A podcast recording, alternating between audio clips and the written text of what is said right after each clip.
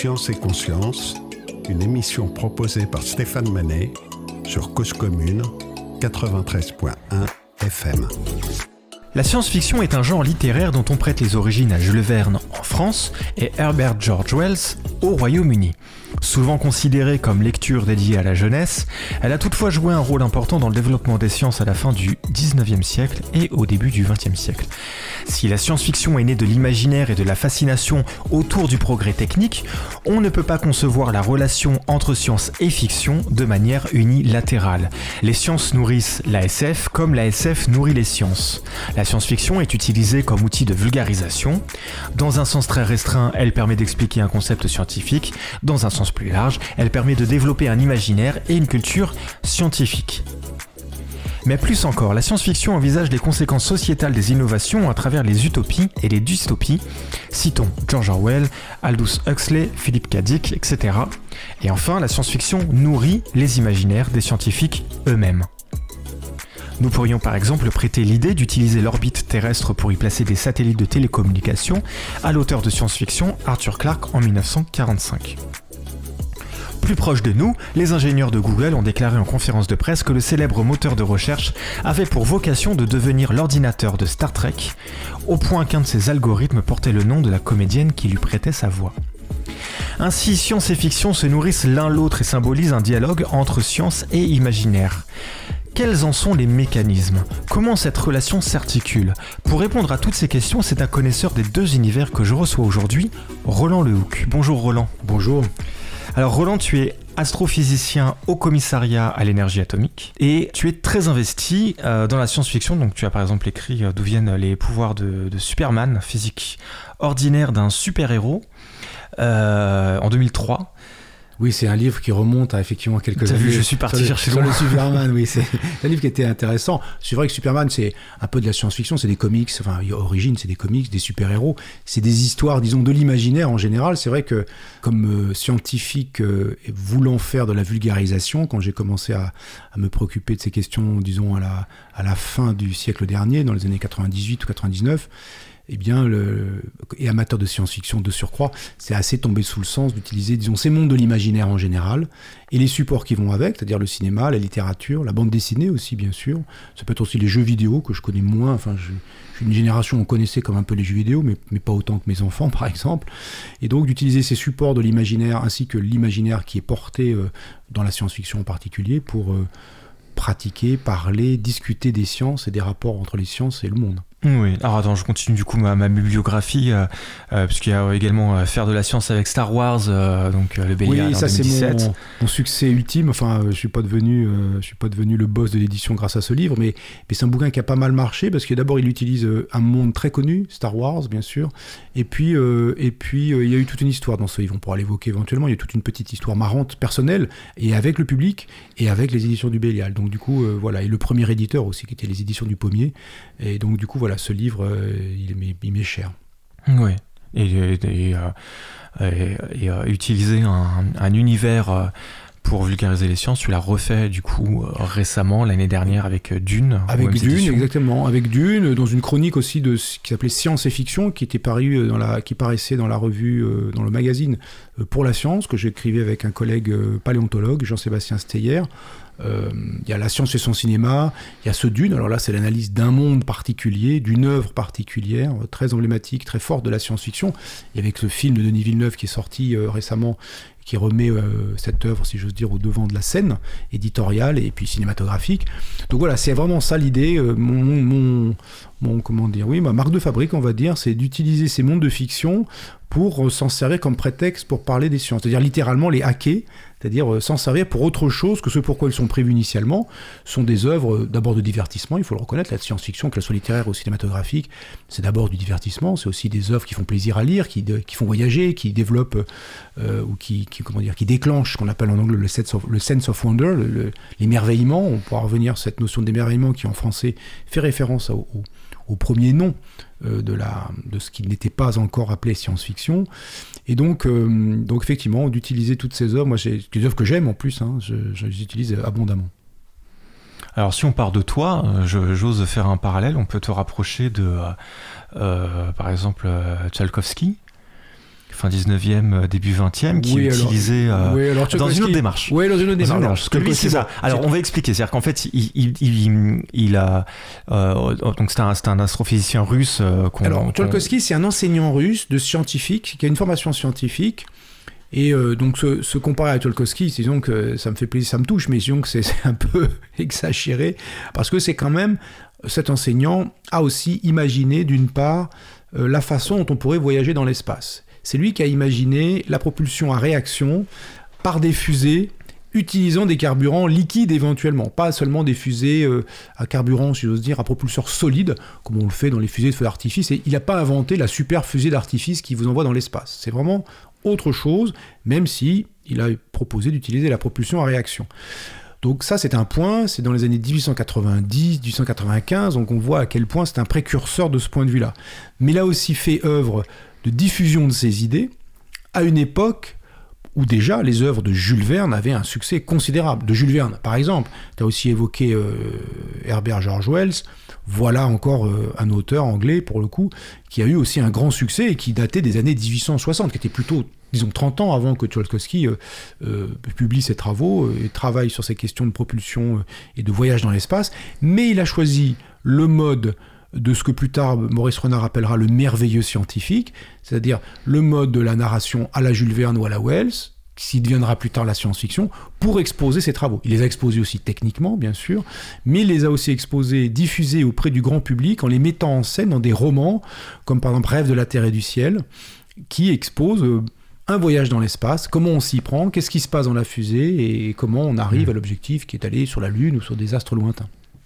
C'est-à-dire qu'en fait, la science-fiction est un outil de vulgarisation. Exactement. On utilise la fiction pour expliquer la science. Absolument. Tcholkovsky, il utilise ce qui ne s'appelle pas encore la science-fiction, mais disons, appelons la science-fiction, il utilise ce mode de, littérature pour euh, diffuser ses idées de la même façon que Jules Verne a fondé cette littérature qui utilise les sciences pour la magnifier, pour exalter son public, un jeune public, mais pas qu'un jeune public, c'est pas, pas de la littérature jeunesse, Jules Verne, maintenant on le lit pour les jeunes, mais, mais c'était pas non plus que pour les jeunes, c'était pour tout public qui voulait s'intéresser aux sciences aux techniques, parce qu'il montre aussi le, les progrès que l'on peut espérer pour l'humanité grâce aux techniques. Donc c'est dans un monde, disons, milieu fin, milieu fin du 19e siècle, où, où en gros progrès scientifique et progrès technique sont quasiment équivalents. Euh, progrès scientifique et sont équivalents, oui. Ou progrès scientifique et progrès humain sont équivalents. Les découvertes techniques souvent améliorent la condition humaine. On peut penser aux médicaments, on peut penser aux machines qui asservissent les humains d'un certain côté, mais aussi allègent leur peine d'un autre. Donc euh, il, parle de ces machines, Jules Verne, avec beaucoup d'exaltation et beaucoup d'émotion. Il met en scène tout ça dans ses œuvres pour euh, donner des, romans qui, sont entraînants, des romans où on a envie d'en savoir plus et on est content d'apprendre ces choses. L'un des exemples, c'est L'île mystérieuse, où vraiment, à partir de, simples connaissances techniques, les naufragés sur l'île mystérieuse sont capables de reconstruire complètement la civilisation. Donc, de l'autre côté, on a Wells, qui lui euh, pousse la technique beaucoup plus loin que, que, que Verne, c'est-à-dire il imagine des choses euh, à la limite du possible, voire dans l'impossible. Mettons la, la machine à voyager dans le temps. À l'époque, ça l'était impossible. Ça l'est tout autant maintenant. Mais voilà, des, inventions qui sont beaucoup plus fortes, beaucoup plus poussées, si j'ose dire, beaucoup plus spéculatives que celles de, que celles de Verne. Et il en fait aussi des histoires et il essaie de, montrer des choses. Donc, euh, les Martiens qui attaquent la Terre, euh, c'est quelque chose qui ressemble beaucoup dans la guerre des mondes, ça ressemble beaucoup, où c'est pour montrer à la bourgeoisie anglaise ce que ça fait d'être considéré comme rien, comme les colons anglais considéraient euh, les indigènes des îles, notamment euh, la Papouasie-Nouvelle-Guinée qui était colonisée au même moment, euh, il leur montre qu'est-ce que ça fait d'être considéré comme quantité négligeable par des êtres qui sont techniquement supérieurs, que sont les martiens dans son œuvre. Il montre dans le voyage dans le temps, en allant dans un futur lointain de la Terre, que ce futur lointain et montre une société avec ses lois et les murlocs, qui sont, si on rentre dans les détails, on est, mhm. du coup on est fichu pour l'émission, mais voilà, lisez l'œuvre et, c'est une, une satire, euh, enfin, une satire, une critique sociale aussi très forte, euh, disons, euh, les lois tondues par les murlocs, mangées littéralement par les murlocs, qu'on pourrait comparer aux ouvriers à la chaîne et au, et au capitalisme naissant, au capitalisme industriel naissant. Donc, du coup, il y a, une ambition politique dans, dans, Verne, en plus de montrer des merveilles techniques qui n'existent pas et qui sont même et sont impossibles à l'époque, et pour certaines encore impossibles. Jules Verne, c'est plutôt autre chose, c'est plutôt l'émerveillement de la technique, avec des conséquences quand même. Par exemple, dans le cas de Nemo et son Nautilus, euh, bien sûr, euh, le sous-marin électrique, on crie au génie de, Verne, ce qui n'est pas faux, c'est pas, ce n'est pas sans importance. L'invention du sous-marin électrique à une époque où le sous-marin, c'est essentiellement un tube sous l'eau avec un type qui pédale dedans, littéralement qui pédale dedans, et qui a une paille pour respirer euh, l'air à la surface, sous 20 cm d'eau, donc un sous-marin, disons, un peu limité. Et de l'autre côté, les moteurs électriques euh, l'inventeur belge, le physicien belge, a déjà fait des moteurs électriques et comprend comment ça marche, mais essentiellement, c'est encore très rudimentaire. Donc l'effort technique que fait Jules Verne n'est pas négligeable. Mais là où c'est plus intéressant, et ça commence à se rapprocher de ce que fait euh, Wells, c'est Nemo, avec son sous-marin électrique, dispose pour lui seul des merveilles de la mer et des richesses de la mer, dont Jules Verne se plaît à les décrire à longueur de page, mais il est aussi littéralement le maître des océans. Il peut couler, il le fait d'ailleurs, couler impunément les navires anglais. Euh, Nemo est indien, du coup il déteste les Anglais, il les coule impunément. Il est, avec son unique Nautilus, son unique navire, littéralement le maître des mers devant la puissante flotte anglaise. Voilà une mhm. conséquence de la possession d'un sous-marin électrique qui peut en permanence euh, rester sous l'eau et s'alimenter aux, ressources infinies ou très grandes euh, des océans. Donc voilà, c'est ça qui est intéressant dans ces deux aspects-là, mhm. c'est à la fois la science-fiction qui sert d'une manière de promotion des sciences et des techniques. En tout cas, pour Verne, c'est assez clair. Ça sera aussi clair dans les, la science-fiction, la proto-science-fiction, euh, quand elle va émigrer, quand elle va être transportée aux États-Unis par l'intermédiaire de Hugo Gernsback, ce luxembourgeois qui amène cette littérature naissante en Europe, qui l'amène aux États-Unis. Et elle est aussi, elle pose aussi déjà en germe l'intérêt aussi de la science-fiction, c'est-à-dire de ce couplage entre les techniques et les conséquences qu'elles ont sur les humains. Qu'est-ce qu'on en tire comme conséquence Et ça, ça rappelle une phrase d'un auteur euh, américain qui s'appelle Frédéric Paul, qui disait euh, l'importance, l'intérêt de la science-fiction, c'est pas tellement qu'elle invente la voiture ou le cheval mécanique ou quelque chose comme un moyen de transport mécanique, c'est qu'elle imagine qu'à un moment, il y en ait tellement que cela produise des bouchons. Et donc c'est là l'intérêt de la science-fiction, c'est pas tellement dans l'invention technique, c'est dans les conséquences de ces inventions techniques sur les humains, inventions techniques qui peuvent être tout à fait impossibles, mais qui participent aussi à la euh, diffusion pour partie des connaissances scientifiques et techniques du moment. Mhm. Mais avec des degrés euh, d'implication divers, c'est-à-dire que parfois la science-fiction sert prioritairement la, science, on a vu avec Tchalkovsky, c'est en, cela que je faisais le parallèle. On a la science-fiction euh, qui sert euh, la fiction. Mhm et la, science-fiction qui, qui, porte une réflexion euh, sociétale et qui a, une, euh, qui a, une, cause un petit peu plus politique, j'entends politique au sens large bien sûr. exactement, donc il y a tout ça se mélange en fait, parce qu'il y a aussi euh, de la science-fiction très divertissante, enfin si on prend Star Wars, on pourrait discuter sur Star Wars, est-ce que c'est de la science-fiction d'ailleurs, mais, mais disons que voilà, il n'y a, a, pas de message, il n'y a pas de grand message dans certains films, alors on regarde dans le cinéma qui est souvent plus pauvre du point de vue de la richesse des idées et plus, pauvre que, le, que la littérature. Mais la science-fiction, voilà, d'emblée, euh, elle, elle, elle, peut être pour partie diffuser des connaissances scientifiques et pour partie discuter des interactions entre les humains et les techniques qu'ils produisent. Alors ça, on le voit euh, à, deux titres. D'une part, je parlais tout à l'heure du Guggenbach, ce luxembourgeois qui émigre aux États-Unis au, au, début du XXe siècle, dans les années 1910, 15, peut-être 15. Et là-bas, ils font des revues de vulgarisation scientifique, des revues comme Modern Electrics, une autre s'appelle Science and Invention. C'est des revues typiquement où on explique les merveilles de l'électricité, monter votre poste radio à galène, enfin etc. Donc des choses qui, sont, qui tournent autour de la technique et qui les expliquent pour le public euh, qui a envie d'en apprendre plus sur ces nouvelles merveilles de la technique. Deuxièmement, il publie dans ces euh, revues, il, insère aussi des textes qui viennent d'Europe, des textes de, de Verne, de Wells, euh, de Rudyard Kipling et d'autres auteurs, il les insère euh, parce que ce sont des textes et de la technique dedans. Si on prend Verne, c'est absolument manifeste, il y a des éléments techniques euh, dans les œuvres de Verne. Il les insère comme une sorte de complément. Il se trouve que ça a du succès, c'est-à-dire que les lecteurs de ces revues, de ces magazines de vulgarisation scientifique, où il y a des œuvres, disons, de fiction dedans, ont suffisamment de succès pour qu'ils créent carrément euh, Amazing Stories, qui est le, premier magazine de ce qu'il appelle alors la scientific fiction, fiction.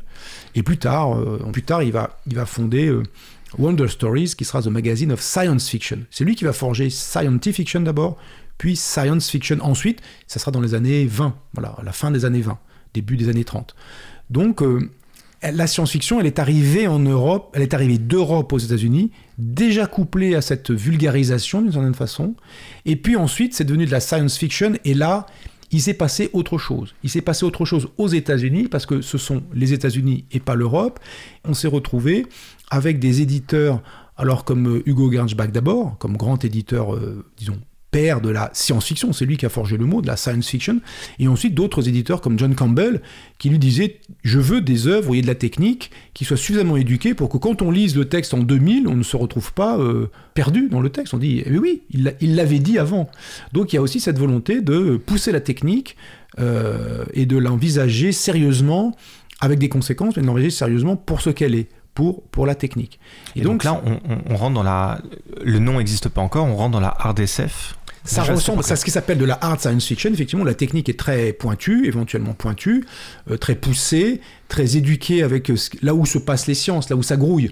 Évidemment, il fut un temps où on a pu imaginer qu'il y avait des sélénites, des êtres qui vivent sur la Lune, parce qu'on mhm. imaginait que toutes les, tous les mondes du système solaire, les planètes et les satellites étaient peuplés, et donc il y avait naturellement, évidemment, des martiens et des sélénites. Bon, dès qu'on s'est rendu compte, euh, dès, la fin du 19e, début du 20e, que, bon, les sélénites, il y en a guère, et les martiens, ça a commencé à être douteux, euh, évidemment, on a transposé ces êtres à d'autres endroits, dans d'autres planètes plus lointaines, où on n'est plus capable de les voir. Donc la science-fiction s'intéresse aux endroits où la science est en train de se construire. La science assise, la science canonique, la science qui fait connaissance, la science qui est, qui mhm. est considérée comme vraie, entre guillemets. Il n'y a pas de vérité absolue en science, mais la science qui fonctionne bien n'est pas tellement porteuse d'intérêt pour la science-fiction. Elle, va plutôt piocher là où il se passe des choses. Et Campbell le faisait très bien dans, sa revue euh, Astounding Stories. Il le faisait très bien en allant, à la limite, en, en, sollicitant des scientifiques sur des thèmes de science, je pense à un particulier sur l'antimatière, quand on a commencé à euh, découvrir cette euh, nouvelle forme de matière, qu'on a nommée d'abord euh, matière contraterrène et ensuite antimatière plus tard, dans les années 50. que fait Campbell? Il est très malin. Il met des articles de science assez courts qui expliquent un peu ce qu'est l'antimatière, évoquant les merveilles que l'on peut, qu'on pourrait faire avec, et ensuite il y a des nouvelles de science-fiction où l'antimatière est utilisée à tour de bras pour faire tout un tas de choses. Hmm. Donc il fait vraiment le service après-vente, enfin il fait le service avant-vente, la publicité du thème, et ensuite qui va être décliné en sollicitant des auteurs pour décliner les thèmes. C'est aussi lui qui a beaucoup travaillé avec Asimov dans un autre thème qui est aussi de la technique, hein, avec Isaac Asimov sur la question des trois lois de la robotique, les fameuses trois lois de la robotique. Et donc euh, ces trois lois de la robotique, qui qui travaillent aussi, même s'ils se, même s'ils considèrent qu'elles sont fausses, enfin qu'elles n'ont, qu'elles n'ont pas de pertinence dans le réel de l'informatique et des travaux sur l'intelligence artificielle. Néanmoins, les, chercheurs en intelligence artificielle euh, se, doivent d'avoir une opinion et, de connaître les toiles de la robotique. D'une certaine façon, ils sont ignorants d'un, d'un pan culturel énorme de de science-fiction littéralement, et qui est, fondateur de certaines idées que eux sont en train de réaliser dans la pratique. Donc c'est-à-dire qu'on rentre dans quelque chose de différent cette fois-ci, on, retourne un petit peu le, problème à l'envers. Là, ce sont les scientifiques qui doivent avoir euh, cet élément de, de, culture de science-fiction essentielle, que sont les trois lois d'Isaac Asimov, où on se pose la question, alors les, trois lois, je n'aurais pas la prétention de m'en souvenir par cœur, mais en gros, c'est le comportement que les robots doivent avoir euh... doit préserver les humains. Ça, quelles que soient ces, ces, lois, alors je les connais plus leur, leur, expression exacte, mais on les trouve très facilement sur Internet évidemment. Mais en gros, la, la première loi dit un robot ne peut pas directement ou en restant passif porter danger, porter euh, ombrage, porter gêne à un humain. Voilà. Donc il, il, ne, il, ne, peut pas directement ou en restant passif. C'est-à-dire, s'il voit un humain qui est en danger, ça, ça, ça, ça présuppose qu'il va forcément lui, lui porter secours. Et les lois suivantes euh, l'empêche d'être en contradiction avec la première. Exactement, il y a trois lois. Alors l'idée qui est derrière, alors il y a une double idée qui est très intéressante derrière. Euh, d'abord, il y a euh, c'est quoi de l'intelligence artificielle? Ça serait quoi un robot humanoïde qui pense comme un humain? Bon, ça, Asimov traite ça. D'autres œuvres de fiction traitent ça, et même bien avant. Hein. Il y a eu, à la fin du 19e siècle, il y a eu des, des auteurs qui ont traité de la question des, disons, des cerveaux artificiels, mais vus comme des horlogeries euh, très subtiles, des, littéralement de la mécanique, où on ouvre le crâne de la personne, si j'ose dire, de la machine. Et dedans, il y a un, système d'horlogerie extraordinairement subtil qui fait que cette machine pense, une sorte d'automate, de, comme un peu, on imaginerait un, un ordinateur mécanique, un peu à la, mode de la machine à différence hein, de, Charles Babbage. D'un côté, donc, il y a ces aspects-là est-ce qu'on peut, est-ce que, est-ce que la pensée, c'est de la machine? Ça, c'est une chose, c'est machinisable d'une certaine façon. Et de l'autre côté, il y a l'idée de est-ce qu'on peut fonder la morale sur des euh, principes de base et leur mélange par les lois de la logique aristotélicienne? C'est en gros ça qui est derrière les trois de la robotique. Est-ce qu'on peut, du coup, implanter la morale dans une machine, mais ça voudrait dire peut-être aussi euh, sur des humains, mais dans une machine, en donnant un certain nombre d'axiomes de départ, un peu comme les axiomes de la géométrie euclidienne, cinq axiomes, et avec ces cinq axiomes, et en les mélangeant, en les combinant par la logique, on obtient tous les théorèmes de la géométrie. Tous les théorèmes de la géométrie. Donc, avec un petit nombre d'axiomes, on obtient tout le reste. Et donc, cette idée-là, elle est assez intéressante, je trouve, de dire est-ce qu'on peut fonder la morale sur la logique? Et on voit que cette question a été traitée, alors je ne suis pas capable d'en parler en grand détail, mais par la philosophie morale, et par des questions maintenant qui se posent très directement sur une machine autonome, une voiture autonome en particulier, avec ses passagers, doit les protéger. Alors on se dit, euh, bah, la première de la robotique, oui, mais si pour les protéger, elle doit écraser quelqu'un, qu'est-ce qu'elle doit faire? Qu'est-ce qu'elle fait? Et donc ces questions-là, euh, très profondes, euh, comment, comment on gère ces machines techniquement, on voit que ça met à bas, enfin tout de suite ça pose un problème très cruel, très, très clair à ces, à ces machines autonomes dont on ne sait pas si elles existeront un jour techniquement, mais si elles existent, elles risquent de ne jamais être mises en service parce qu'elles n'arrivent pas à résoudre ce, ce, point euh, fondamental, philosophique, moral, très profond qu'on ne saurait pas impliquer impliquer dans le, appliquer et, et, et, un peu, comment dire, mettre dans la machine. Et sans doute parce qu'un humain lui-même ne sera pas capable de, de le résoudre. Exactement, parce que les humains lui-même ne seraient pas capables de le résoudre et que les humains ils réagiraient en fonction du contexte et puis on dirait euh, mmh. c'est la nature humaine. Mais ce que l'on accepterait de la nature humaine en disant ben il a fait au mieux, il, il a préservé ses passagers mais il a écrasé quelqu'un ou il a tué ses passagers mais il a préservé. Mmh. Bon, il s'est passé, ouais. c'était comme ça et c'est un grand malheur on ne peut plus le supporter de la machine, parce qu'une machine, elle est normalement à notre service, à notre contrôle, et on la maîtrise totalement. Donc c'est là où on, ça mmh. permet de discuter, c'est là aussi cet intérêt de la science-fiction, c'est que ça met ces problèmes, ça problématise des questions qui sinon resteraient assez floues dans le quotidien. On dirait oui, bon, on va faire un truc, puis débrouillez-vous. Mais dans, en le mettant dans, le, dans une histoire où il se passe vraiment quelque chose, il y a le problème est, est posé, et Isaac Asimov, avec ses, toutes ces histoires de robots, qui sont censés fonctionner avec trois lois robotiques, en pratique, ils violent à chaque fois une, loi, une des trois lois, et toute la question est, tout l'intérêt de l'enquête, c'est comment est-ce que ça a été possible? C'est quoi le cheminement qui a, qui a permis d'aboutir là? Et donc, ça, cette science-fiction, elle est intéressante aussi pour problématiser des, situations. Alors problématisons euh, justement, on rentre là dans tout un champ de, réflexion qui va complexifier nos, nos, nos, interrogations. On a dit que la science-fiction pouvait servir la vulgarisation, donc la diffusion de la culture scientifique, ce n'est pas tout à fait servir la science, qu'elle pouvait servir la fiction et qu'elle pouvait servir la réflexion politique.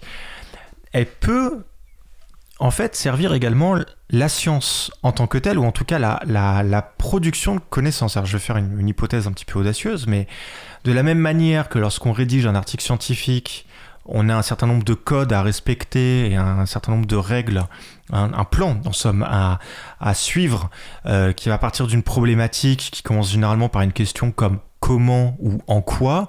Euh, quand on euh, rédige de la science-fiction, on a d'autres codes à suivre qui sont plutôt des codes narratifs cette fois-ci, le voyage du héros ou tout simplement les trois actes, comme au théâtre, en partant d'une question qui serait la question et si? Oui, effectivement, la science-fiction, elle a souvent des œuvres qui pourraient se résumer et si euh, j'ai cet objet technique ou j'ai cette capacité et si le clonage humain existe et c'est fait objet de commerce et que c'est un commerce abordable pour euh, certes des gens plutôt plutôt aisés mais pour une grande partie de la population quel est le monde dans lequel euh, mmh. on vit? Et, et donc, si je me tenais à califourchon sur un rayon lumineux, tu vois où je veux en venir. Exactement. Comment je verrais un Eh autre rayon exactement. Et si j'étais si sur me- un rayon de lumière, comment verrais-je le monde? Question euh, euh, expérience de pensée de, de Einstein adolescent, euh, et, et- et qui, qui montre que finalement, quelque part là, dans, cette, dans l'expérience de pensée, finalement, dans le mode expérience de pensée, il y a quelque chose de commun entre les sciences, la philosophie, parce que la philosophie fait aussi beaucoup, des, beaucoup d'expériences de pensée, qu'on pense par exemple à, l'expérience de pensée du cerveau dans la cuve, la fameuse expérience où on dit hein, on met un cerveau dans une cuve, le cerveau est alimenté, euh, nourri de tout ce qu'il faut, et euh, alimenté par des influx euh, électriques de tout un tas de, vers tout un tas de sens, de, de- de zones euh, sensorielles, et donc le- la personne, enfin le cerveau, est-ce qu'il a l'impression d'être bah, dans la matrice finalement? Il est dans la matrice alors qu'en fait il est, il est un, un cerveau bêtement, si j'ose dire, dans une cuve. Donc ces expériences de pensée, elles sont fondatrices en philosophie, en sciences et en science-fiction. Mhm. Donc le et si, c'est vraiment une question, un- un- une question motrice très importante dans, tout, dans, toutes ces, dans ces trois domaines. Ou le cogito de René Descartes, en l'occurrence, pour, la, pour la matrice. Si un esprit malin pouvait me tromper en permanence, c'est une autre manière de dire et si je vivais dans la matrice, qu'est-ce qui me prouve que je suis dans un monde réel Qu'est-ce qui me prouve? Et s'il y a une matrice et qu'on vit dedans, comment est-ce que, je- est-ce que puis-je savoir que j'y suis? Est-ce ça va être quoi les indices qui me Mhm. qui porteront témoignage de, de, cette, de cette situation Et du coup, voilà, ça pose des questions qui sont un peu dérangeantes parce qu'effectivement, si on aboutit à la question, ben ça va pas être facile. Ben, qu'est-ce qui nous prouve qu'on n'est pas dans la matrice du coup? Donc c'est et donc cette, cette- ce ressort-là narratif évidemment est très puissant. Euh, Dick met ça dans Ubik et dans d'autres œuvres euh, et, et donc celle qui a abouti à enfin le, le film Matrix qui met ça en scène de manière tout à fait euh, Mhm. étonnante. Donc la science-fiction, elle partage avec les sciences effectivement cette, euh, ce mode de réflexion qui est l'expérience de pensée. La science-fiction pourrait être vue peut-être comme une expérience de pensée sociale finalement, parce qu'elle ne fait pas une expérience de pensée scientifique. Elle, imagine qu'il existe des vaisseaux qui vont plus vite que la lumière, et puis euh, qu'est-ce qui se passe, ou, ou le clonage humain est possible, qu'est-ce qui se passe, ou la sélection génétique, ou Dieu sait quoi. Et elle, elle voit les conséquences. Donc c'est aussi une simulation d'un monde. Donc elle pose des conditions initiales, elle pose un monde, a priori, peut-être éventuellement très déconnecté d'une autre, dans l'espace ou dans le temps, peut-être très proche, mais qui peut être très déconnecté d'une autre. Elle le pose, et puis elle tourne la manivelle de la, de la, de la machine de ce monde pour voir ce qui en sort Mhm. et pour euh, montrer des choses qui peuvent être euh, interrogeantes. Donc ça revient, on revient sur la problématisation. Elle met sous la loupe quelque chose par une expérience de pensée sociale. Donc elle est, elle est productrice de connaissances, on peut presque lui Oui. donner ce... Oui, on pourrait dire ça. Alors, euh, alors bon, peut-être faudrait réfléchir un tout petit peu plus, mais je dirais que oui, productrice de connaissances, en tout cas, elle est productrice de, de situations et de, de situations humaines. C'est-à-dire, puisque c'est une narration, il y a aussi des personnages. Il y a des humains dedans, ou des extraterrestres, qui sont des, des manières de miroir d'humains. Donc, elle produit des situations qui sont d'un coup tout à fait différentes de euh, euh, des descriptions un peu sèches de euh, bah, je ne sais pas si on parle de réchauffement climatique. Euh, ça va réchauffer de tant de degrés, les eaux vont monter, nani, va se passer ci, va se passer ça, ce qui est le, fait scientifique qui, about- qui, sort des, modélisations, de la compréhension qu'on a des, des, phé- des phénomènes, climatiques, etc. Et puis, c'est au- c'est autre chose de faire un film ou faire une œuvre, un roman de science-fiction qui met en scène des personnages dans ce monde et qui montre à quel point ces situations ont des impacts très forts sur leur vie quotidienne et sur leur existence même éventuellement. Donc ça, en mettant en scène les choses, euh, ça produit, euh, ça a un effet plutôt réflectif que produire des connaissances, un effet réflectif sur la personne qui dit ah mais alors du coup euh, ça a été le cas, je parle de là du coup de première main. Euh, comme, euh, comme euh, président des Utopiales, ce festival de science-fiction qui se déroule chaque année à Nantes. Mais qui se déroule... euh, Ben, tout bientôt, là, en fait, c'est toi, je, Dans 10 jours... Exactement, je suis malin. C'est dans, dans tout bientôt. je suis malin. Du 29 octobre au 1er novembre, donc tout bientôt. Dans 9 jours même, exactement. 9 jours au moment de la première diffusion de l'émission. 9 jours au moment où les, les auditeurs pourront écouter euh, pour la première fois cette émission sur Je continue tant que la perche est lancée, causecommune.fm ou 93.1. et donc, euh, aux Utopiales, ont eu lieu un certain nombre de rencontres, puisqu'il y a évidemment des auteurs et des autrices de science-fiction qui sont invités. Il y a aussi des scientifiques qui sont invités, scientifiques de sciences naturelles, mais aussi de sciences euh, euh, humaines, philosophie, bien sûr, géographie, etc., anthropologie, archéologie, sociologie. Donc toutes les sciences humaines sont représentées, toutes les sciences, on va dire toutes les sciences tout court. Et il y a eu une année, alors c'était 2016, quelque chose comme ça, où un auteur de science-fiction, Jean-Marc Ligny, pour ne pas le nommer, français, avait écrit, lui il, avait été, il était très travaillé par ces questions climatiques, il a écrit une trilogie à quoi? Eau, en, français, on comprend à quoi. Mmh. Euh, et il a discuté avec des climatologues qui étaient là. Et le débat a, été suffisamment euh, intéressant pour qu'ensuite il, il, aille dans le laboratoire où travaillaient les personnes, au LSCE, Laboratoire des sciences du climat et de l'environnement, il a présenté son travail, il, il s'est nourri de ce que les scientifiques lui ont dit, parce que lui, il, il avait aussi la volonté d'avoir quelque chose chez soi. Il fait son œuvre, il est, il est libre de son œuvre, mais la volonté quand même de qu'elle soit éduquée scientifiquement, qu'il y ait des, des, points qui soient bien présentés, euh, bien traités. Donc il s'est nourri de ça, et ils ont, ils ont discuté ensemble, et ça a donné lieu donc à, la, à, la, à une collaboration, on va dire d'une certaine façon, à un échange, à un échange qui a à la fois fait réaliser aux scientifiques que humaniser, si j'ose dire, leurs prédictions, ça les rend digestes pour le grand public, ce qui est une manière de vulgarisation, mais la science-fiction, bien sûr, souvent elle transforme, elle déforme, elle amplifie les faits, parce que il faut que ça soit aussi parfois spectaculaire, il faut que ça, faut que ça claque, que ça fasse sens, que ce soit le fameux sense of wonder dont nous parlions au début. Donc elle a tendance un peu à exagérer, entre guillemets, au point peut-être que ça devient faux, mais elle a tendance un peu à exagérer. Mais en tout cas, c'est une manière de pédagogie du réel aussi pour les scientifiques de comprendre que, en humanisant les choses, on peut les rendre plus concrètes, plus digestes et plus, euh, plus faciles à apprécier pour un public non aguerré aux sciences. Et là, c'est pas tant dans, le, dans, le, dans, le, dans, les, dans la, la compréhension scientifique des choses, mais que dans un ressenti. Ça donne un ressenti qui n'est pas comme la science, comme les, faits, les tableaux, les courbes, etc., mais qui donne un ressenti aux au, lecteurs et aux lectrices. Et donc, ils avaient réalisé ça, les scientifiques. Et bien sûr, bon, ce que savait euh, l'auteur, c'est que bien sûr, euh, avoir des éléments de science, ça donne euh, tout un tas de billes qui permettent d'avoir plein d'idées, évidemment, pour ce roman. Ça nourrit la narration du roman. Oui, c'est-à-dire que je vais essayer un parallèle. S'imaginer des figures à quatre dimensions, de dimension 4, c'est très difficile et les mathématiciens ils ont des stratagèmes comme ça. Donc ils s'imaginent un personnage en 2D à qui on expliquerait la 3D. Bon bah nous qui sommes en 3D, euh, comment on, comment on nous explique la 4D de la même manière? Ou euh, comment, en retournant la, pièce, euh, la, bouteille de clin ou autre, on, essaye d'envisager de se représenter la 4 dimension, quatrième dimension. Donc des concepts de sciences physiques un petit peu ardus comme les théories des supercordes qui font l'hypothèse de, de, multivers, il faut bien passer par la science-fiction pour avoir une représentation visuelle de ces concepts qu'on invoque. Encore les supercordes, je vais loin, mais on peut citer par exemple, alors Rick et Morty pour, euh, pour citer une, une, série très connue. Peut-être aussi Axiomatique de Greg Egan pour aller un petit peu sur la hard SF. Oui, la science-fiction, elle, elle, va mettre en scène ces idées très spéculatives, parce que les idées que tu as citées sont très spéculatives, même en science. Hein, donc c'est, pour pas, le coup, oui, sur les supercordes. Sur oui. les supercordes, c'est clair. Enfin, quand je dis spéculatif, c'est, c'est pas de la science assise, c'est pas de la science canonique, on se dit, ben ça marche. Non, non, c'est, pour l'instant, ça reste encore une... un domaine de recherche très ouvert, avec beaucoup de spéculation et, et peu de vérification ou de, ou de confirmation expérimentale ou observationnelle. Les supercordes sont une théorie, c'est la théorie, on va dire, dominante pour le moment. Il en existe d'autres. Oui, alors dominante, qui, qui elle l'a été, elle l'est moins, parce que maintenant, il alors quand tu dis théorie, je me permets de préciser, il faudrait me dire hypothèse parce que c'est vrai qu'on a souvent bien. tendance à dire ça vient de l'anglais theory où on a la, où ils ont aussi hypothesis mais mm. theory c'est l'hypothèse c'est quelque chose qui est, on sait pas trop si ça marche mais on le propose et donc c'est vrai que dans le langage quotidien mais il y a pas de souci bien sûr c'est très quotidien de dire euh, ah mais ton truc c'est de la théorie c'est une théorie non, parce qu'en physique, une théorie, c'est quand même quelque chose qui marche, qui a une structure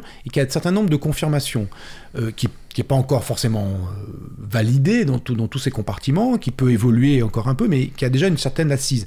Une hypothèse, là, du coup, c'est plus clair. C'est une hypothèse, on dit, ben voilà, euh, je pense que, en faisant ci et ça, je pense que le Soleil est au centre et que la Terre est autour de la Terre, je le, je le propose à titre d'hypothèse. Mmh. C'est ce que fait Copernic. Mmh. D'ailleurs, ça, ça vaut, à cette époque, il vaut mieux. Parce que s'il disait, le, le monde est comme ça, euh, zip, c'est direct. Enfin, euh, il est mort avant, mais il, aurait, il aurait eu des graves problèmes. Il aurait, problèmes, il aurait eu quelques problèmes. Donc, du coup, euh, le, le, présenter sous forme d'hypothèse, d'abord, ça, ça, c'est important parce que c'est son statut réel dans la, dans la science. Et euh, du point de vue euh, narratif, finalement, si on dit c'est une histoire qu'on me raconte, ah, il paraît qu'il y, a des univers parallèles, que le monde n'est pas fait de particules mais de petites cordes vibrantes, et c'est la théorie des supercordes, mais à côté, il y aurait euh, la dite théorie des supercordes. Hypothèse, autre hypothèse, la gravité quantique à boucle. si on regarde à très petite échelle, il y a un quantum d'espace-temps. Comme il y a un quantum d'espace, il y a une plus petite taille possible, il y a une petite, plus petite durée possible, extraordinairement brève évidemment, mais à partir de ça, on peut reconstruire le réel et blablabla. Donc ça, c'est voilà, ça, ça, fait une jolie narration. Et du coup, la science-fiction, on comprend pourquoi ça l'intéresse, parce que précisément pour raconter ces choses très spéculatives, très théoriques, très techniques, il faut que les physiciens ou les physiciennes qui travaillent sur ces sujets-là euh, passent par les mots, parce que s'ils sortent les équations sur lesquelles ils travaillent, c'est juste incompréhensible, mais même pour d'autres physiciens qui ne seraient pas de la partie. Donc c'est même pas pour le grand public, c'est juste moi, je ne sais, je ne comprends pas ce qu'ils font, je ne peux pas faire, je ne peux pas suivre le détail technique de ce qu'ils font, faute euh, d'être suffisamment aguerri avec les outils qu'ils utilisent, par mhm. exemple. Donc ils sont obligés d'en passer par les mots et quand ils parlent des physiciens, ils emploient aussi quelques équations, mais ils sont aussi obligés d'en passer par des mots. Et donc, ils font une manière de narration comme font les auteurs de science-fiction, finalement. Donc, donc cette, euh, ce travail de scientifique, c'est une sorte de fiction. On pourrait même dire que peut-être toute la science est une forme très élaborée de fiction, puisqu'après tout, euh, on parle dans le micro, il paraît qu'il y a des, courants électriques, des électrons, euh, mais qui a vu un électron qui se balade et qui font des choses Il y a des ondes euh, électromagnétiques qui se propagent de l'antenne à, l'endroit où écoutent les, auditeurs, ou alors qui se baladent dans les fils sous forme d'ondes lumineuses, dans des fibres optiques, etc. Mais, qui a vu un photon, un grain de lumière Qui a vu un électron au sens l'a vu avec ses sens Donc c'est des, ce sont des représentations euh, élaborés à partir d'équations qui décrivent les phénomènes de manière extrêmement bien, extrêmement bonne, extrêmement euh, précise, et qui fonctionnent bien, donc on, a confiance dans ces équations, mais c'est aussi une manière de fiction, donc il y a aussi euh, peut-être quelque part de ce point de vue-là, la science spéculative, euh, la science en construction euh, peut, pourrait être vue euh, comme quelque chose qui est une narration de, des idées des scientifiques qui travaillent sur ces thèmes, de la même façon que la science-fiction est une narration de mondes virtuels, de mondes spéculatifs, de mondes hypothétiques que manipulent les auteurs et les autrices de science-fiction.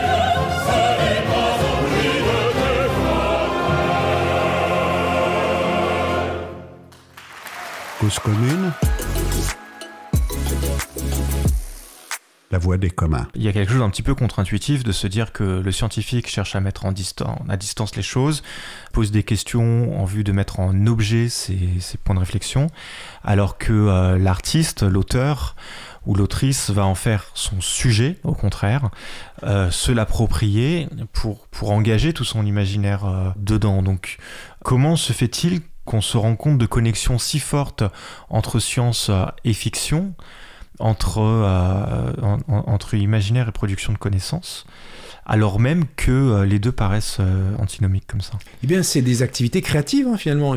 Pour, pour faire des sciences, il faut avoir d'imagination.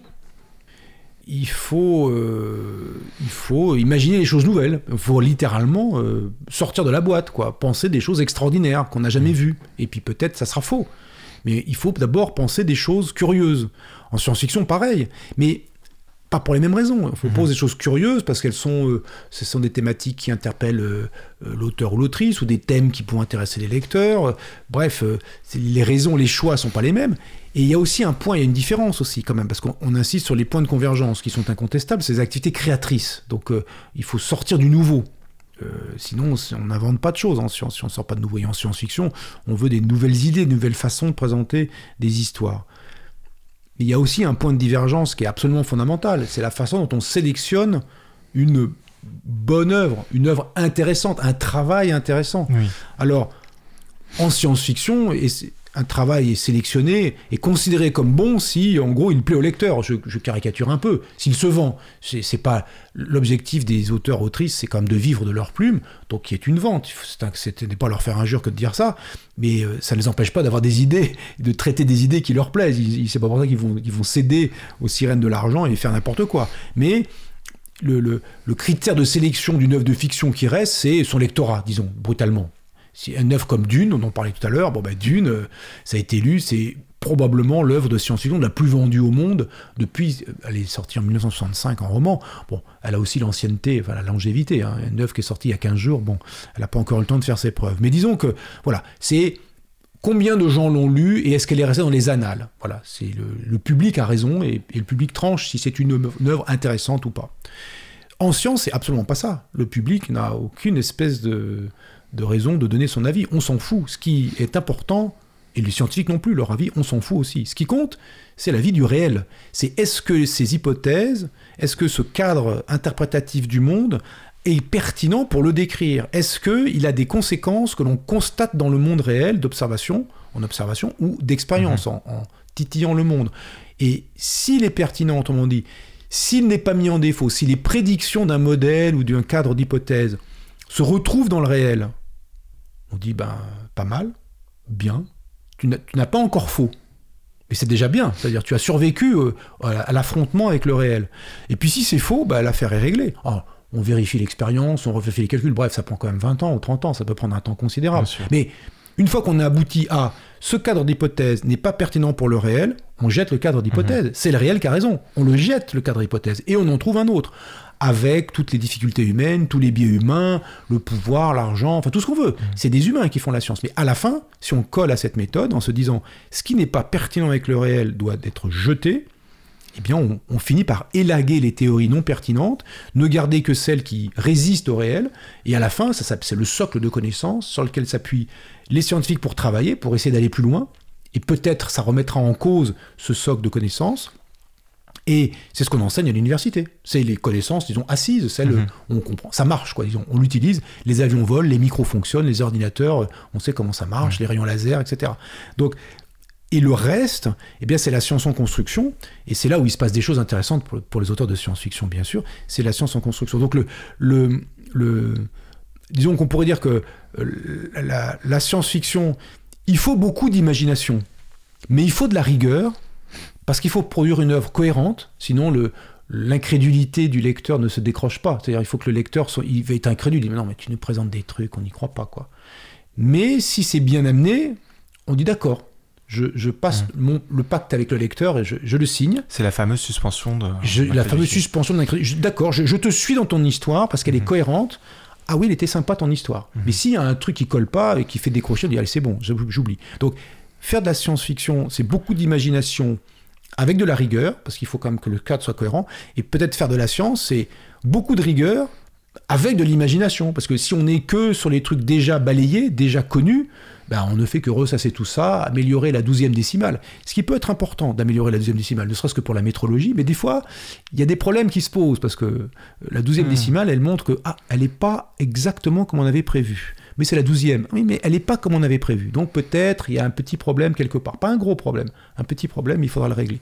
Donc, et la science, donc ça serait beaucoup de rigueur avec aussi de l'imagination. Donc ça serait euh, mmh. les deux, mais donc voilà le, ce point de convergence de l'imagination très importante avec un, je pense, quelque chose qui est vraiment différent, c'est dans la sélection, si j'ose dire, de qu'est-ce qui est une bonne œuvre, entre guillemets, de science-fiction, qu'est-ce que est une bonne, un bon cadre d'hypothèse scientifique.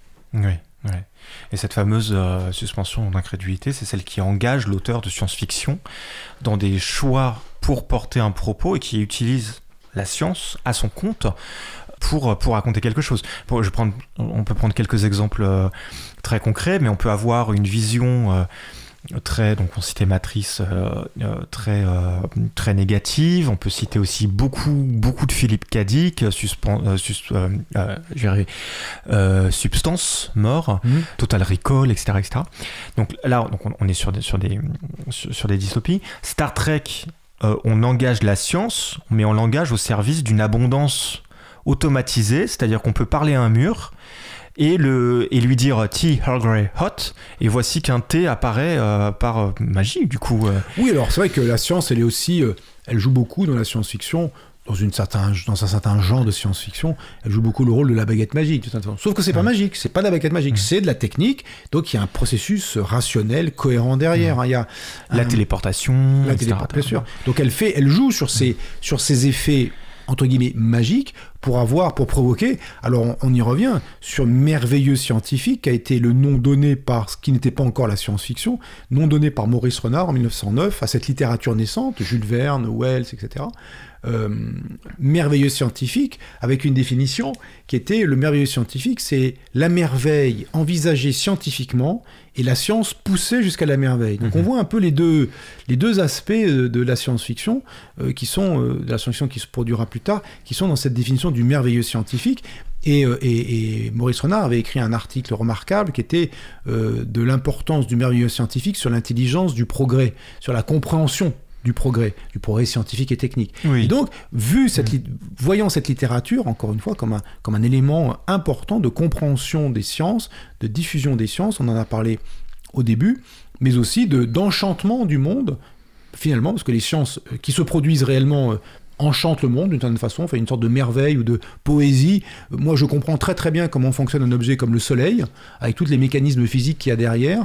Euh, quand il fait très beau comme aujourd'hui, avec un grand ciel bleu et un beau soleil, on est content.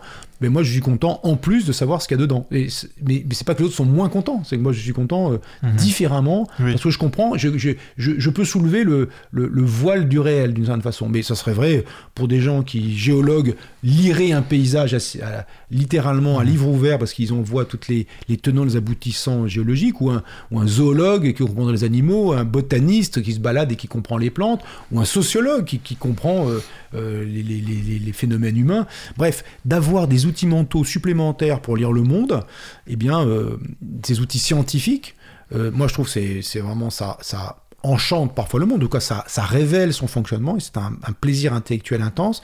Et la science-fiction, euh, c'est une façon de, c'est une manière de pédagogie du réel aussi. C'est une autre façon d'enchanter le monde ou de le, alors des fois pour des dystopies, enfin pour des situations dramatiques, mais, de mettre des situations qui, qui révèlent un monde et qui nous permettent de finalement en retour de mieux comprendre le monde. C'est un peu euh, euh, penser d'autres mondes pour penser notre monde mhm. autrement. Mais qui galvote du coup? Est-ce que ça pose pas problème aux scientifiques, j'en ai là en fait, euh, de, de, voir euh, une, réflexion scientifique se faire réapproprier par la science qui va dire non, non, mais il n'y a pas de souci, on peut voyager au-delà de, la lumière et surtout on a une énergie infinie à une époque où les, problématiques énergétiques se, se, posent. Ça peut des fois un côté, faire offuscation. Que... La science-fiction peut être une offuscation, peut masquer, peut être utilisée pour masquer euh, regarder, euh, mmh. euh, on pourrait imaginer faire une humanité multiplanétaire. Par exemple, un des poncifs de la science-fiction qui me semble être un poncif nocif, c'est l'idée que l'humanité va essaimer dans le système solaire et puis aller dans la galaxie conquérir mmh. ou exploiter plein d'étoiles, plein de planètes. Ou peut-être aussi, si je prolonge un peu, que l'extra-humain on va pas dire extraterrestre, c'est un extra-humain, c'est un humain au-delà. Dans un Vulcain, par exemple, c'est juste un humain euh, qui est plus intelligent et qui vit plus longtemps, un elfe en quelque sorte. Donc c'est un extra-humain, en fait, on, est toujours dans un regard anthropomorphé. Euh, euh, ah ben, bien sûr, la science-fiction est faite par des humains pour que les humains la lisent, elle n'est pas faite par des extraterrestres pour lire les humains ou par, par des humains pour que les, extraterrestres la lisent.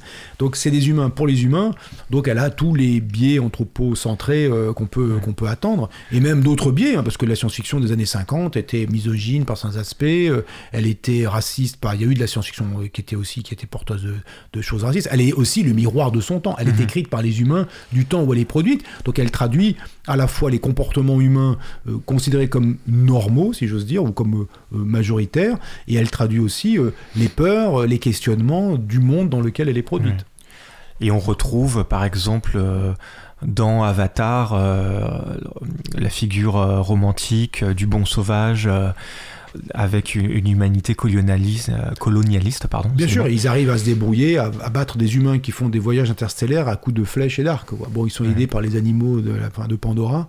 Enfin bref, c'est voilà, c'est plein de bons sentiments, c'est spiritualiste, c'est près de la nature, c'est Gaïa. Enfin, Pandora, c'est Gaïa. Enfin, c'est l'idée, c'est l'idée que les, le monde, enfin que que les êtres d'un monde en l'occurrence Pandora, sont euh, pour ce monde comme les organites intracellulaires le sont pour une cellule. Donc il y a la cellule qui est la structure, et puis dedans il se passe des choses qui ont un propre ADN. Par exemple, les mitochondries ont leur ADN qui n'est pas celui de la cellule qui abrite la, mitochondrie. Donc il y a une sorte de, comme s'il y avait un être à l'intérieur d'un autre. Quoi. Mhm. Et donc euh, c'est une symbiose en fait. Voilà, exactement. Les, mitochondries, on pense qu'il y, a une hypothèse endosymbiotique d'alliance entre les mitochondries et, les cellules et les cellules à noyau. Et donc du coup, euh, du coup, voilà, dans, Pandora, c'est assez clair. Il y a aussi l'idée, l'image de la forêt cerveau ou du, du réseau euh, ou du monde cerveau, hein, puisque tous ces arbres sont liés entre eux par des réseaux. Et puis on constate maintenant qu'il y a aussi des réseaux euh, entre les arbres, des réseaux euh, par, des, par des champignons qui font des liens, les gens très au point, comme Marc-André Sellos par exemple, raconte ça extrêmement bien, sur tout ce qu'on découvre, sur les liens qu'il peut y avoir entre des arbres a priori distants de, de, mètres, de mètres, dizaines, centaines de mètres, mais il y a tout un réseau souterrain qui leur permet d'échanger des choses, des nutriments, des informations, enfin, informations d'arbres, hein, donc des choses mhm. chimiques, codées qui nous échappent un peu probablement. Mais euh, donc de, voilà, de réaliser que finalement les merveilles qu'on peut imaginer se retrouvent parfois dans la, dans la nature sous une autre forme, sous une autre forme, mais que la science-fiction, encore une fois, en mettant la loupe sur un certain nombre de situations, permet de discuter, de problématiser, de mettre en mhm. scène, d'humaniser aussi et de les rendre peut-être plus, voilà, plus concrètes, plus, plus directes, plus, plus touchantes. Alors on a vu les interconnexions entre science-fiction et science euh, sous différents travers. Il y en a encore un qui, je crois, il me semble avoir été exhaustif euh, si on aborde également celui-là, c'est la science qui re-raconte la science-fiction.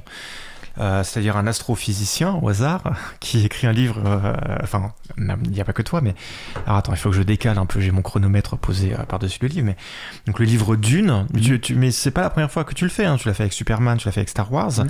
Quelle est ta démarche quand tu reprends une œuvre de science-fiction pour raconter la science qui est derrière? Ben, c'est une, une, démarche qui est un peu une démarche d'astrophysicien c'est de considérer que cette œuvre n'est pas une œuvre de l'imagination, mais est quelque chose de réel. Ça décrit un monde réel. Ça peut être un carnet de voyage, ça pourrait être un documentaire c'était du cinéma. Faire, faisons cette hypothèse. Et évidemment, ce, monde qui m'est décrit, je n'y ai pas accès. C'est en ce sens que ça s'approche un peu de la position de l'astrophysicien ou de l'astrophysicienne qui n'a pas accès au monde qui sont étudiés. Personne n'est allé au cœur du Soleil, euh, ni sur les galaxies lointaines, ni en orbite autour d'étoiles curieuses ou de observer euh, directement, euh, tout proche, une supernova. D'ailleurs, c'est souhaitable. Les c'est un peu dangereux quand on est trop proche.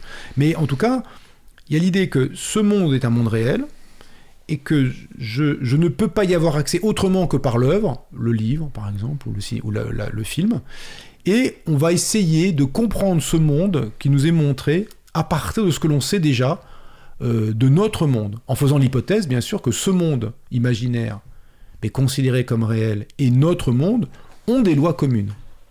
Parce que s'ils n'ont pas de lois communes, je ne peux rien en dire. C'est pour ça que je n'ai jamais fait euh, la science de Harry Potter, par exemple.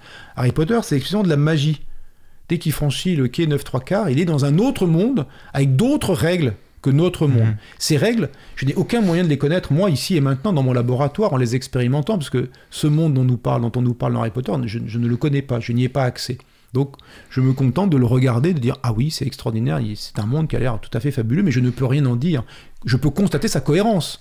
Euh, quand je prends de la poudre de cheminette et que je fais telle chose, il se passe tout le temps telle chose. Tout le temps. C'est pas euh, un coup sur deux, ça marche, c'est. Non il se passe, voilà, il y a un monde qui a une cohérence, qui a, l'air d'avoir des lois, des règles, mais qui me sont inaccessibles. Là, c'est tout à fait différent. Je fais l'hypothèse que ce monde, ou ces mondes imaginaires ont les mêmes règles que notre monde, et on essaie de les analyser, de les comprendre à l'aune de ce que nous savons déjà, donc de faire une manière de détour par ces mondes pour finalement revenir sur le nôtre, et quand c'est possible, ça n'est pas toujours possible, de faire après des enquêtes scientifiques, c'est-à-dire de déterminer sur ces mondes imaginaires des, des choses qui ne sont pas données explicitement. Alors dans le cas de, par exemple, de Star Wars, une enquête euh, maintenant bien connue du public que j'ai menée il y, a, il y a longtemps déjà, c'est de déterminer la puissance d'un sabre laser. Combien de watts? C'est une question légitime? Oui. On a envie d'en fabriquer un, il faut savoir combien de watts, c'est important. Si c'est 100 watts, 1000 watts ou un milliard de watts, c'est pas la même machine qu'on va mettre derrière. Donc c'est une question légitime. Comment je connais la réponse? Ben, Aucun Jedi ne la donne dans aucune des œuvres. Aucun Jedi ne dit haha, je prends mon sabre de 300 mégawatts et je vais le couper en deux. Personne ne dit ça. Donc il faut calculer la réponse, estimer plutôt la réponse soi-même. Comment on fait? Quels éléments on, utilise, sur quelles images on se base, comment on les détecte, c'est quoi le raisonnement, comment on construit tout ce processus mental partant d'une question que j'ai qualifierais de mal posée, parce que j'ai l'impression que, ah oui, combien de watts un sabre laser? Oui, mais, euh, oui, mais comment on va faire? Parce que c'est un film, quoi, comment on va faire? Donc, construire le raisonnement, construire, essayer de voir quelles scènes peuvent être utiles, quelles ne le seront pas, et pour aboutir à une réponse plausible, en fonction de ce que l'on sait de la physique d'ici et maintenant et de ce que l'on voit du film, voilà euh, une façon de présenter, en menant cette enquête, de présenter la démarche d'un scientifique.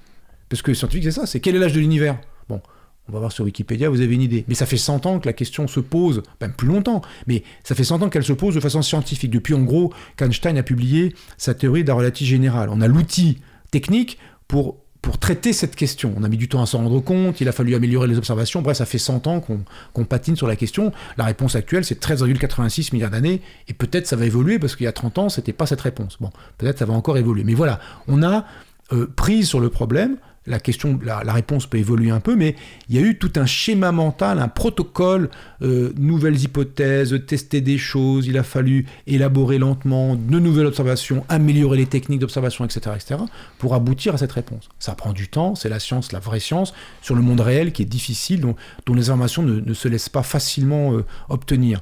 Dans le cas de Star Wars, eh bien, euh, c'est plutôt plus facile, donc à titre d'exercice, pour le grand public, pour des jeunes étudiants, des jeunes étudiants scientifiques ou non scientifiques d'ailleurs, c'est de montrer comment fonctionne un cerveau scientifique quand il s'empare de ce genre de problème mal posé, scientifique mmh. au sens des sciences naturelles ou sciences expérimentales.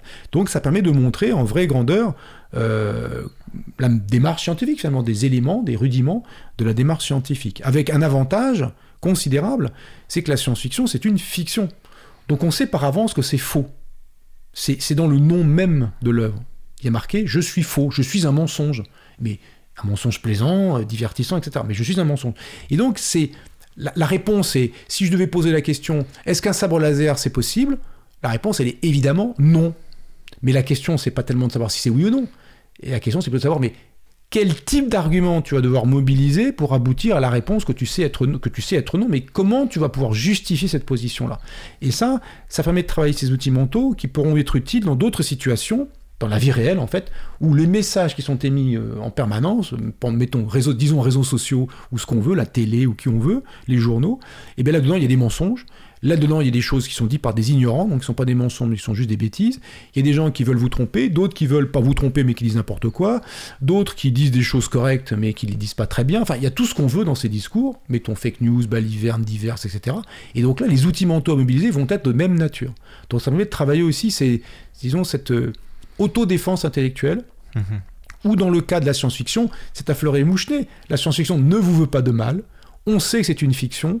Mieux, c'est une fiction qui peut être très souvent intéressante à lire pour bien d'autres raisons.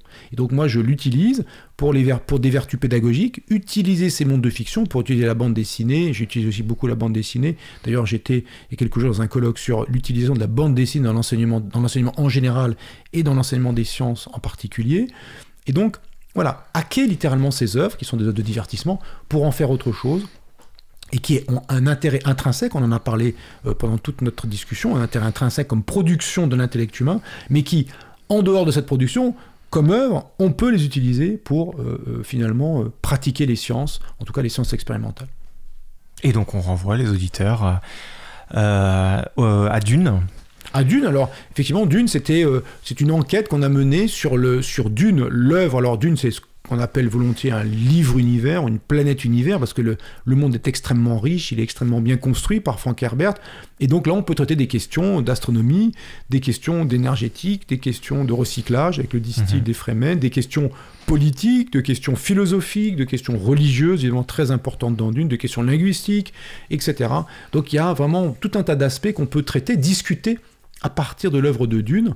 Ça ne fait pas un cours de science, ça ne fait pas un cours de linguistique, ça ne fait pas un cours de politique ou de philosophie, mais ce sont des éléments qui permettent dans des situations pratiques de discuter euh, de ces, de ces disciplines.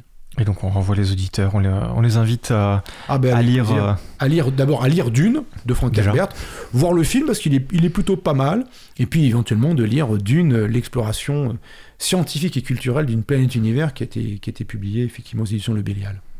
Très bien, merci beaucoup Roland Lehoucq. Et, euh, et donc euh, ton autre actualité, on le rappelle, les Utopiales 2021 à Nantes du vendredi 29 octobre au, lundi 1er novembre. Euh, je mettrai toutes les références citées évidemment sur la page de l'émission, donc à l'adresse causecommune.fm.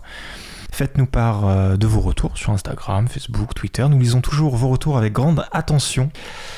Et on se retrouve le mois prochain pour un nouvel épisode de Science et Conscience. Merci à toi qui profites du beau temps pour regarder le soleil tel qu'il était il y a 8 minutes. Oui. Merci beaucoup, à bientôt. À bientôt.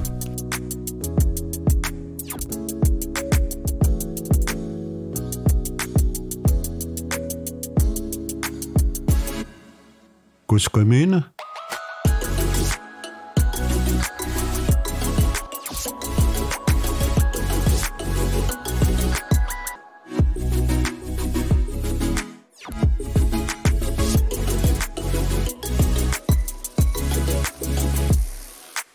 des communs.